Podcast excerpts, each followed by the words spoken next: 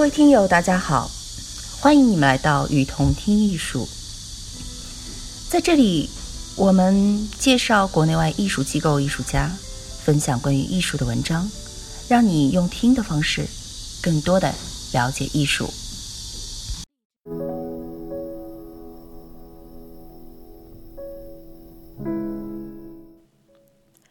乌托邦与异托邦，关于其他空间的开头。是一段简要的空间史，他把空间看作时间及历史的对立面，最终断言：毫无疑问，我们这个时代的焦虑基本上主要与空间相关，而与时间无关联。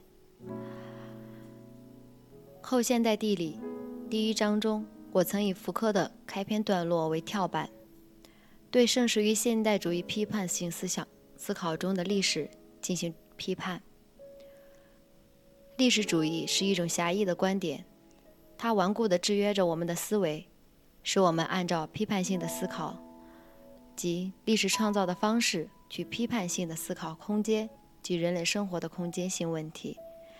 下一章我会与福柯一起回到对历史主义的批判上来，但现在再玩味一下关于其他空间的开场白很有必要。我们知道。十九世纪迷恋的是历史，迷恋的是诸发展与停滞、危机与周期的主题，不断增长之过去的主题，迷恋的是压倒数多数的死者和气势汹汹冰川的世界。十九世纪在热力学第二规律中发现了它基本的精神根源，但是当今这个纪元也首先将要空间的纪元。我们处在一个同性时代的一个并置的时代。一个远与近的时代，一个并肩时代和弥散的时代。我相信，我们处在这样的一个时候，我们所经验的世界，与其说是在时间之中发展的漫长生活，不如说是一个用自身的经纬连接诸点的交叉点的网络。人们也许可以说，激起当今争辩的某些意识形态方面的冲突，反对是时间的虔诚子孙，空间的坚定居民。结构主义，或至少那规划到这个有过于宽泛的名词下的东西，是努力的聚努力的聚集于时间轴上的各种因素之间建立一套关系的结果，从而使这些因素能够表达为并置的方式，互相对立，彼此关联。一句话，使它们表现一种构造。但实际上，结构主义并没有否定时间，他们在以某种方式处理我们所说的时间。和历史，突出空间而非时间，突出空间性而非历史性，这种做法是划时代的。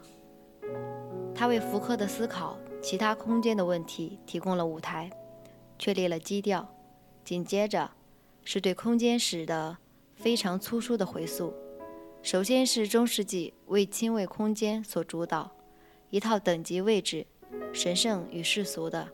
受保护与开放的，城市的与乡村的，然后从伽利略及十七世纪开始，这种轻微空间从定域变成了无限开放的扩展空间，最后到现代，作为一种新的定域，地点取代了扩展。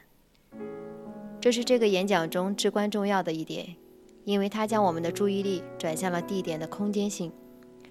地点是由点或要素之间的关联临近关系，其实形式式的就是系列、网络或格栅，比如计算机或者是交通网络中，更具体些就是人口统计学的说法。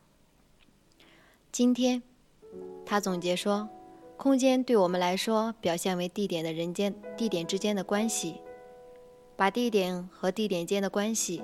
空间关系也可以叫做为处境，作为当代空间的关系，作为当代空间的核心，这是福柯异形地质学的一个鲜明的特征。虽然福柯很少提及生产的过程，但他的地点和处境所说的表现见解与列文福尔对现代社会日常生活的批判，他那感知的构想。和实际的三元辩证法正相吻合。沿着这种进入地点的活动，福柯将我们领上了各种道路去理解当代的空间性。这与列文·福尔在三个辩证法和第三话也有着惊人的相似。虽然他又没有明，他又没有对明确的政治工程予以坚强。福柯首先指出，我们的生活仍为各种带有神圣色彩的对立所的控制所控制，例如私人空间和公共空间。家庭空间和社会空间，文化空间和实用空间，休闲空间和工作空间，这些对立的隐隐秘存在着的神圣不育。他插入说：“虽然历史在19世纪神圣的脱离空间理论方面去神圣化，它也是伽利略之后出现，但我们尚未实际上方面对空间进行神圣化。”神圣在很大程度上仍隐藏于在我们的生活空间里，埋藏在我们的制度和实践尚缺摧毁的胆量。我们仍视之为本来如此。对立里，资本主义虽然提未提及，但伽利略以后扩展空间和气势汹汹的冰川世界，已经将它包含在其中了。为了导入这些隐秘的世界，福柯转向。加斯东·巴什拉不朽之作，以及现象学家们的描绘，他们帮助我们认识到，我们不是生活在一个空洞的、同质的空间里，而是一个充满数量、质量和可能完全是幻想。这些关于我们基本感知的空间、梦想的空间和感情的空间，研究虽然无疑是重要的和基本的。但它们主要涉及的是内部空间，而不是福柯所描述的外部空间。我们生活中，我们生活其中的空间，那是我们充分展示自我的空间。我们的生命、时间和历史在其中不断的腐蚀着空间。那赚取、吞噬我们的空间，本身也是一个意志的空间。一言之。我们不是生活在空虚之中，不是生活在我们可以我们可以放置一个人和物体的虚空之中，我们不是生活在可以形形色色光与影进行涂抹的虚空中，我们生活在一系列的关系里，这些关系描绘着各种地点，而地点之间有相互沟通，并且彼此绝对不重叠。在做了恰如其的恰如其分的评价后，福柯。以他自己的方式，将光明的透明幻象和现实的不透明幻象及过分的实体放置一旁。透明幻象在列夫在列文菲尔那儿构想的空间和空间在线的联系在一起。他试图把空间性彻底的看作是一个非物质的精神空间。不透明幻象及过分的实体化。则将空间的现实缩减为可以进行实验主描绘的空间实践，物质或自然实体，缩减为事物本身的几何学。在对这种如列文菲尔所说的双重幻象进行肯定性、批判性的基础上，福柯的研究拓展到了其他空间和其他地点，尤其是那些具有奇妙性质的地点。它们与所所有其他的地点相关，但这样只是为了怀疑、消解或颠覆它们的凑巧选定、反应或反射这组关系。这是我们所说的批判性他者化。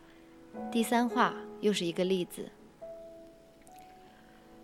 奇妙的地点联系却又否定着它所有的其他地点。第一个这样的地点是乌托邦，这是。没有真实地方的地点，它表现为完美的社会形式或颠覆了社会形式，根本不真实的地方。比较真实的是福柯在一次理论概括的时候所说的“依托邦”。这种理论概括也许可以称之为第三空间的微观或地点的理学。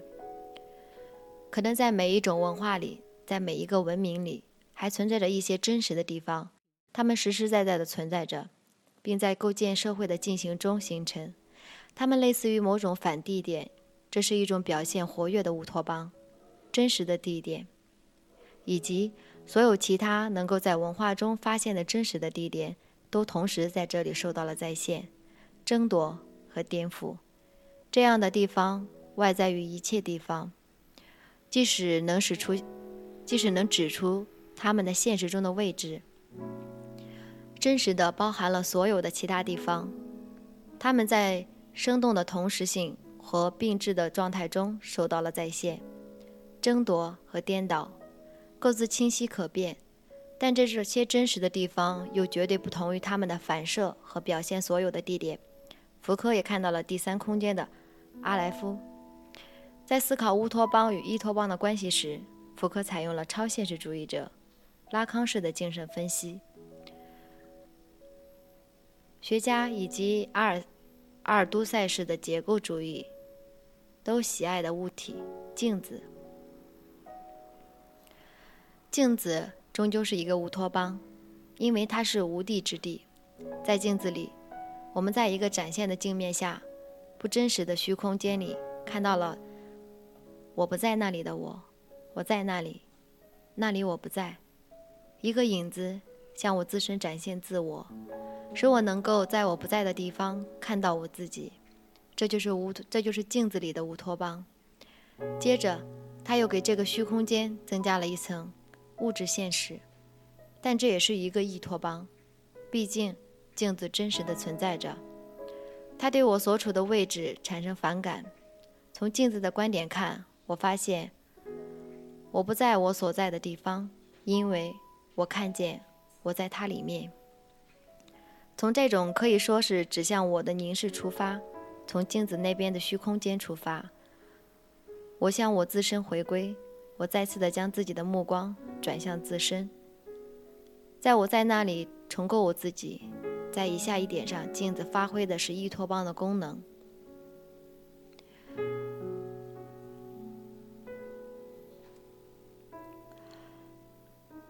它使我在镜子里看到我自己的那一刻所占有的地地方，立即变得绝对的真实。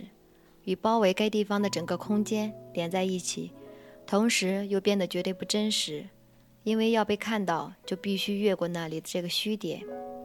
这些关于主体化、客体化及定位的问题，简要的而具体的，本体论制和沉思冥想为讨论存在与转化，在场与缺场，里与外的空间性，存在着开辟了不少兴趣盎然的道路。但我将这些本体论的游志搁置在一旁，我要追随福柯游牧式的思考，去检讨他的其他空间。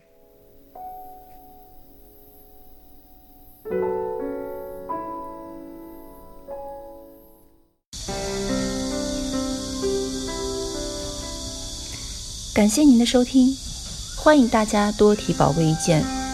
并且来我们与同听艺术同名的微信和微博留言哦。